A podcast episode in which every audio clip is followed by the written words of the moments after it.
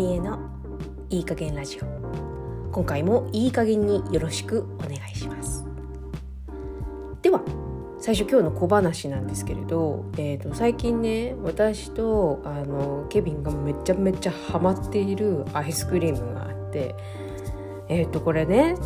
森永の塩バタークッキーキャラメルサンドってこれ知ってる人いますかね？これめちゃめちゃ美味しくて近所のスーパーでなこれセールなのか分かんないんですけどすごい安く売ってていつだったか忘れたんですけどたまたま私が見つけてあ安いなと思って1個買って食べてみたらすんごい美味しくてこの味は絶対ケビン好きだなと思っておすすめしたら見事にケビンもこの沼にはまるみたいな。なんでこのしょっぱいと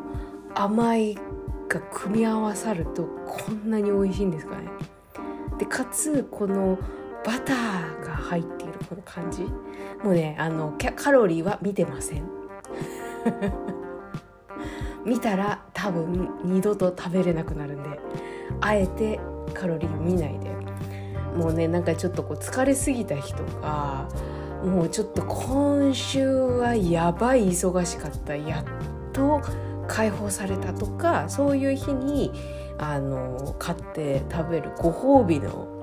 あのデザートとして私とケビンの最近のこの流行りで食べてるんですけどなんかねこの何て言うんですかねキャラメ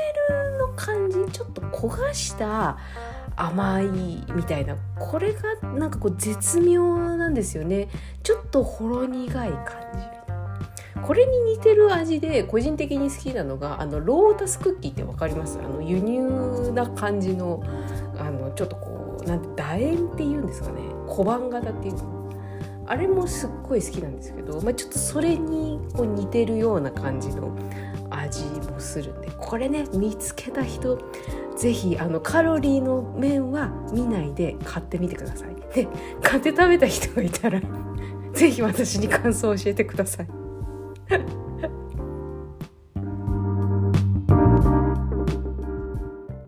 さて、えーと、今日のテーマのお話なんですけれどもあのずっと避けてきたあの私と英語のお話をちょっとしていこうかなと思います。ね、あの留学行ったりしてるのでその辺の、まあ、ちょっと他の言語の話は一応避けれないかなと思ってちょっとあのトピックとして入れてみたんですけどあの私を知っている人ならわかると思うんですけどあの私英語がうーん好きじゃないっていう。終わっちゃうこのトピック向き合えませんっていう。ねまあそれだと話が進まないのでちゃんと今日はお話ししていこうかなと思うんですけれどもえっとそう、あの、私、英語が本当に得意でなくて、あの、高校の時かなあの、英語の授業、え、高校だったかな中学だったかな確か高校だと思うんですけど、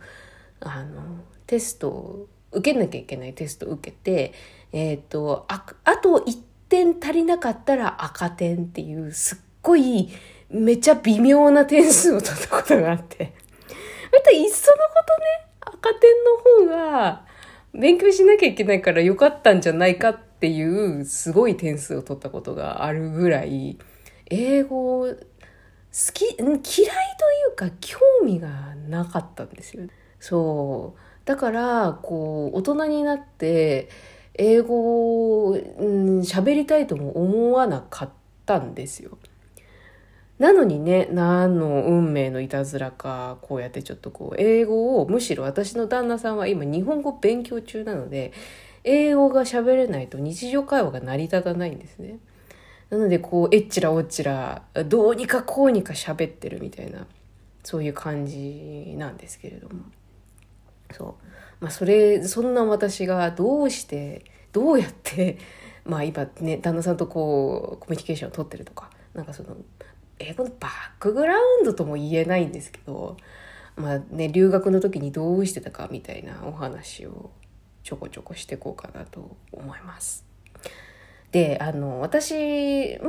もポッドキャストで言ったかもしれないんですけど、留学行って最初の2ヶ月間、あの、語学学校に行ってたんですね。あの、私たちは ESL スクール、イングリッシュセカンドランゲージだったかな？違うかもしれない。まあ、そんなような感じの、まあ、あの、そういう語学学習をしている人向けの、なんていうんですかね、うん、専いや、なんか、専門学校よりももっと、もっとちっちゃい感じの、あのー、学校が、まあ、いろんな留学先行ったことがある人わかると思うんですけど、あって、まあ、それに通ってたんですけれども、で、その ESL 行ってた時に、あのー、なんていうのかな、なんとなくこう、文法的なのはなんとなく覚えてるなと思って受けてて、なんとくその中学高校でやってたことをぼんやり思い出しながらやってたんですけどでももうなんかその行って2ヶ月もう朝起きても英語こう昼間活動してても英語夜寝る時も英語みたいな感じでもう英語がマジで嫌になっちゃって。でなんで留学行ったって話ですよね。そうもう本当に英語が嫌すぎてずっと日本語の漫画読んだりとかもう日本語のラジオを聞くっていう。多分ね英語を勉強したい人たちと真逆の道をめっちゃ行ってたんですよ。本当に英語聞くのが嫌になりすぎちゃって。もう英語お腹いっぱいって。私ねほんとそんな状態だったからよくその後1年半もトロントいたなって話なんですけど。でも本当そんな感じで英語に対して拒否反応を起こしながらどうにかこうにかこう通っててでどうにかこうにか卒業したんですよね。まあそんなだからやっぱもちろん喋れないんですよ。ただやっぱりそんなにもう英語嫌だ英語聞きたくないってなっててもでも毎日嫌おうなしにあの英語の音が入ってくるんでなんだか知らないんですけど、その、リスニングだけは、すんごい伸びたんですよね。その、行って多分半、半年だったかなどのぐらいだったか忘れたんですけど、一回ちょっと TOEIC を受けたことがあって、点数はあの恥ずかしいんで言わないんですけど、あの、リスニングだけのパートを見ると、リスニングだけめちゃくちゃ伸びてて、あ文法ボロボロだったんですけど、あの、だったんで、言えることは、あの、まあもちろん人によりますよ。人によるんだけれど、あの、やっぱりこう、四六時中24時間英語を浴びていると、嫌おなしにリスニングは少なくとも伸びるなっていうのが、こう自分の実体験として、あの、こう、実証された感じだったんですよね。で、まあそんな風に過ごしておりました。で、あの、少しずつ少しずつ最低限喋れ、あの、これくださいとか、あ、あの、エコバッグ持ってるんでいらないですみたいなのも少しずつ少しずつこう言えるようになってて、最低限の、あの、会話はできるようになってたんですけど、やっぱりそれ以上伸びないんですよね。まあそりゃそうだ。好きじゃないし。なんかこう、みんながいろいろ、えっ、ー、と、 language exchange とか、そういうところに行ってるから、とりあえず行ってみたりもするんですけど、行ってみたところで、でも別に伸びないみたいな。本当そんな感じだったんですよね。で、あの仕事を探さなきゃいけないんで仕事を探していたんですけどあのいくつか受けたんですけどうん英語がねみたいな感じで落ちもちろんそれも分かっていたんですけど落ちたりとかうんしていてこれはやっぱりその英語嫌いって言ってもなんかしなきゃいけないかなと思って実はちょこっと3ヶ月か4ヶ月間ぐらいカナダに行ってるのにもかかわらずそこでオンラインの、えーと、英会話レッスンとかも受けてた時期もあったんですよ。頑張ってその英語をもう無理やりにでも喋る期間を作ろうと思って1日30分だけでもと思ってやってたんですけどそれでもなんかこういまいち伸びてるんだか伸びてないんだかみたいな感じだったんですね。で、そこですんごいどんどんどんどん自分の自己肯定感が下がっていくんですね。あの、英語嫌いだから、嫌いって言っちゃった。英語好きじゃないから、そりゃあの努力もしてなかったんですけどでもなんかこう出会う人出会う人がかっこよくこう英語でオーダーしたりとかいろいろね話をしてるのを見て見るにつけ自分何しに来たのかなみたいな感じでどんどんどんどんこう自己肯定感が下がっていくんですよ。で、あの、でも、まあ、そんなこと言っても、どうしようも、どうしようもないというか、あの、悩んでたってしょうがないんで、もうしょう、もうそういう時は動くしかないと思って、その、ずっとやってみたかった現地の、あの、クラシックバレエのレッスンとか、えー、と、ダンスのレッスンとかも受けて、その時になるだけ、その、ダンスのレッスンとかヨガのレッスンとかも集中するんですけど、なんてその人たちが言ってるかっていうのをすっごい聞くようにしたんですね。まあ、ただちょっとダンスとかヨガとかだとすっごいこう、なんていうのかな、特殊な単語背骨とか、えー、肩甲骨とか、そういう風な単語がすごい出てくるんで、それを日常会話で使うかっていうとあれなんですけど、でも自分の好きなことだったら、あの、続くかなと思って。で、それはやっぱ楽しかったんで、そういうことを、あの、そういうところに行って英語を聞くっていうのは、そこからこうチャレンジし始めたんですね。まあでも、とはいえ、なかなかこう、伸び悩んでいたんですけど、もう、あとで、結局その後、こう、いろいろな、こう、出会いがある中で、お友達とかにもいろいろ、あの、自分の悩み、英語がやっぱり喋れないことがすごく自分の中でコンプレックスがあって嫌だみたいなことを言った時にいろいろ親身になってこういうふうにしたらどうああいうふうにしたらどう私あのカナディアンのネイティブの友達もいるからみんなでそうやって遊んだらどうっていうふうな感じでそこでこう自分の人間関係が広がってった時にやっと少しずつその実際ネイティブの人と喋るっていう機会がやっとこうなんだかな留学行って789ヶ月目ぐらいでやっと少しずつそれが自分の中でも納得してそのなんだろう一期一会の出会いじゃなくてその継続してお友達として会ってこう喋っていくっていう場が少しずつ少しずつできてったんですね。でそれでも喋らざるを得なくなってくるんでそうなってくるとこう自分でも単語を調べるようになるんですね。これってどういうふうに言うんだろうあれってどういうふうに言うんだろうって。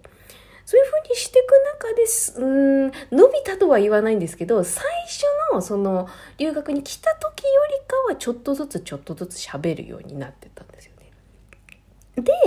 結局その後、えっ、ー、と今の旦那さんケビンと会うことができて、で、もう、そっからはもうね、あの、ケビンと喋り、喋りたいというか、自分が何を思ってるかを伝えたいっていうのも一番多く、大きくあったんで、それで、どんどんどんどん喋るようになってたんですね。それで、あの、私が英語を喋れるようになったとは言わないです。私は未だにこう、英語にコンプレックスがある人間なので、自分が喋れるようになったとは言わないんですけど、そこからさらにどんどんどんどんしゃあの、なるべく頑張って喋るようになってったって感じですね。なので、あの、結局帰国、よくあるのが、その留学行った後、帰国した後、この英語を喋る機会がないって、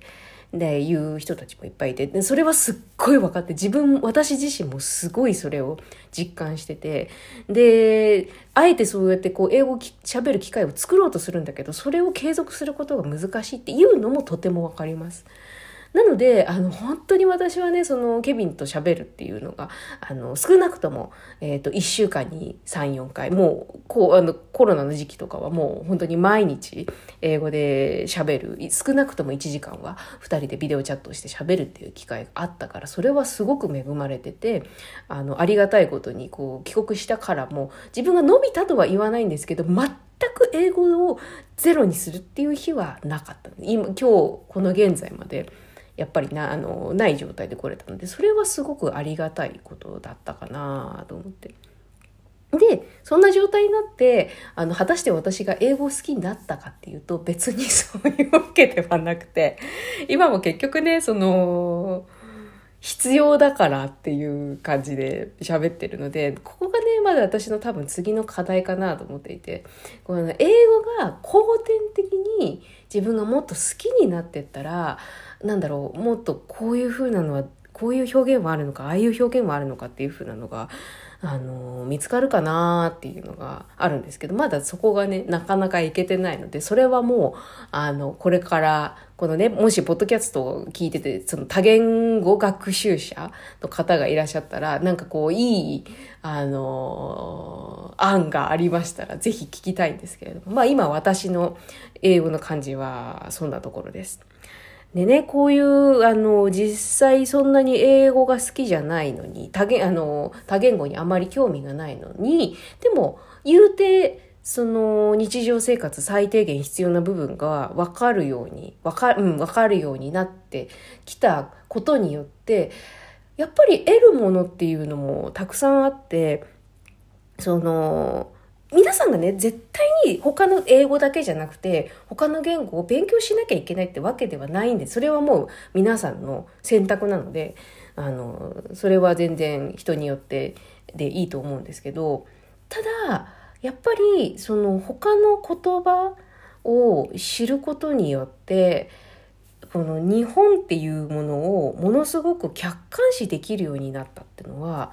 すごく大きいなと思っていて。私はねあの今のところ分かるのが日本語と英語だけなんですけどでもその日本語しか分からなかったら日本語で説明した部分のその視点でしかあの物事が捉えられないんですけど英語の例えば文献とか、まあ、その英語話者のお友達が言ってるそのまあ、例えばカナダから見た日本だったりとかアメリカから見た日本だったりとかそういうところの視点をこう聞くことができるんですよね。それはとても大きかったなと思ってどうしてもこう一方向からの意見だとやっぱり自分の頭の中も凝り固まってしまうのが分かって分かるんでそれがこう一方向だけじゃなくて多方向からいろいろ情報を得る何が正しいのか何が今必要なのかっていうのをいろんな方面からこう検討することができるのでそういう意味ではあ結果的にやっぱりもう一言語を勉強して損はないなっていうのが今のところの私の感想です。なかなかね、こう大人になってから勉強するっていうのが大変なところもあるとは思うんですけど、もしこれを聞いている方で、まあ英語じゃなくていいです。何でもいいんですけど、もう一言語、なんか勉強してみたいなって思う言語があるならば、それはしてみて損はないかなと思います。本当に。で、かつ、その、年齢がとかっていうのもあるかもしれないんですけど、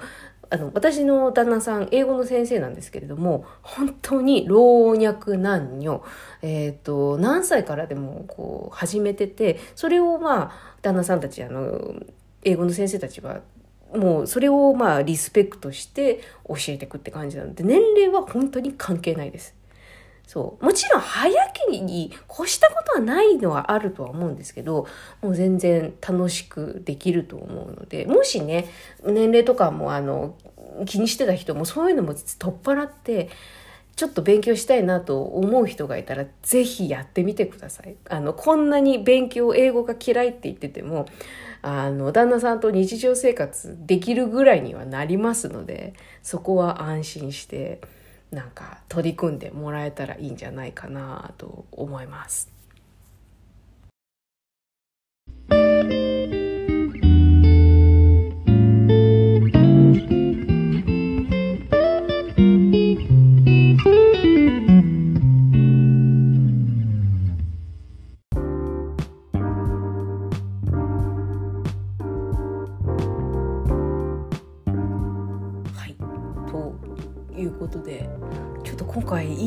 話できたんじゃない？